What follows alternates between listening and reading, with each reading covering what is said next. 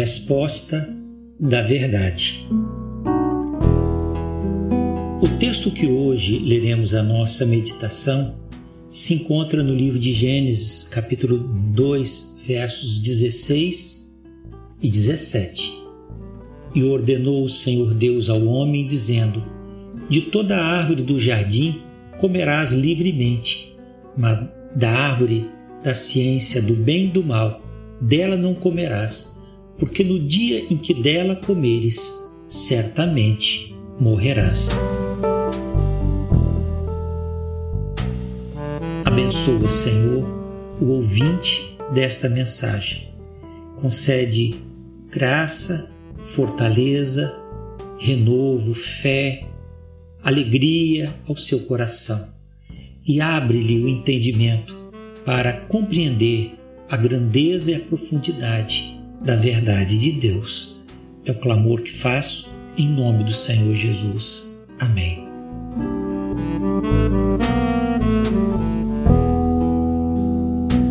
ordem que Deus deu ao homem em seu estado de inocência no jardim do Éden representou uma mudança na revelação que Deus fez acerca de si mesmo e de sua natureza.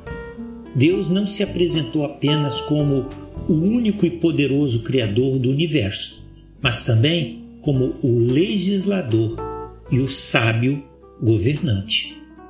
E como legislador, deu expressamente a primeira ordem ao ser humano recém-criado: De toda a árvore do jardim comerás livremente, mas da árvore da ciência do bem e do mal não comerás.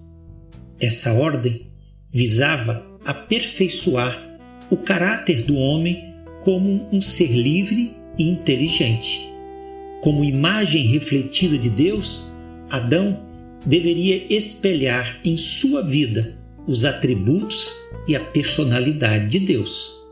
E Deus sabia que um ser inteligente necessitava aprender a apreciar as coisas, desenvolver capacidade de realizar trabalhos e exercer vigilância, e por fim, tomar decisões próprias e fazer escolhas. Era isso que diferenciava o homem das demais criaturas da Terra e que o tornava mais que um robô.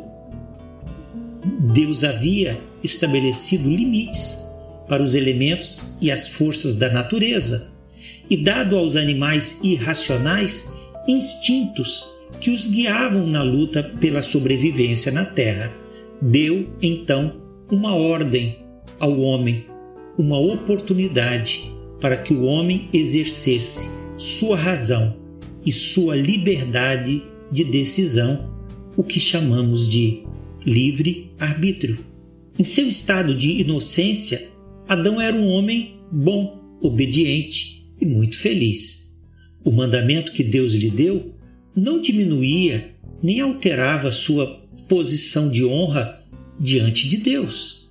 Era apenas o exercício do direito de Deus como sábio legislador do universo, de estabelecer suas próprias leis e governar o mundo como desejasse. Como criatura inteligente, cabia a Adão reconhecer o legítimo direito de ser governado por Deus e não permitir que nenhuma vontade própria ou sugestão estranha contradissesse o sábio e explícito mandamento de Deus. Antes de qualquer restrição, Deus concedeu ampla liberdade ao homem. De toda a árvore do jardim comerás livremente. Naturalmente, essa concessão soou bastante agradável a Adão e, sem cerimônia alguma, deve ter feito o amplo uso dessa liberdade. No entanto, Deus queria ensinar ao homem que a liberdade exige responsabilidade foi então estabelecida a limitação da árvore da ciência do bem e do mal não comerás. Certamente Deus sabia que Adão ainda não estava pronto para receber todo e qualquer tipo de conhecimento, e aquela era uma boa maneira de Adão reconhecer a sua posição e conhecer a si mesmo e testar sua obediência sincera. A verdadeira obediência, ela precisa ser provada e experimentada continuamente. Essa é a razão por que Deus permite que algumas pessoas passem por experiências dolorosas no curso de suas vidas, porque a fé dessas pessoas precisa ser aperfeiçoada e essas pessoas necessitam crescer em fidelidade e amor diante de Deus.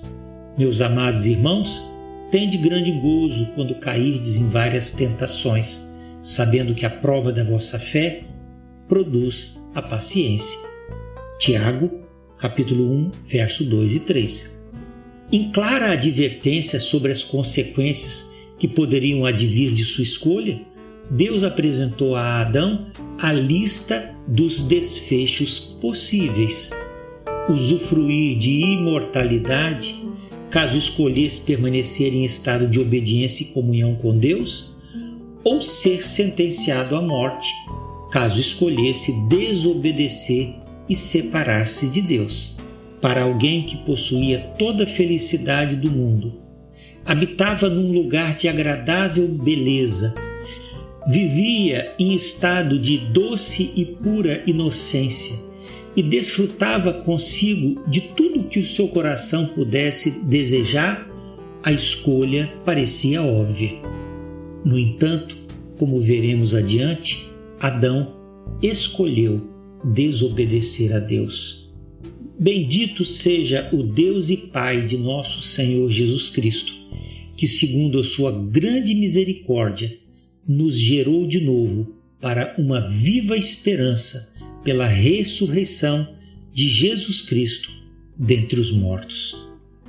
Que Deus o abençoe.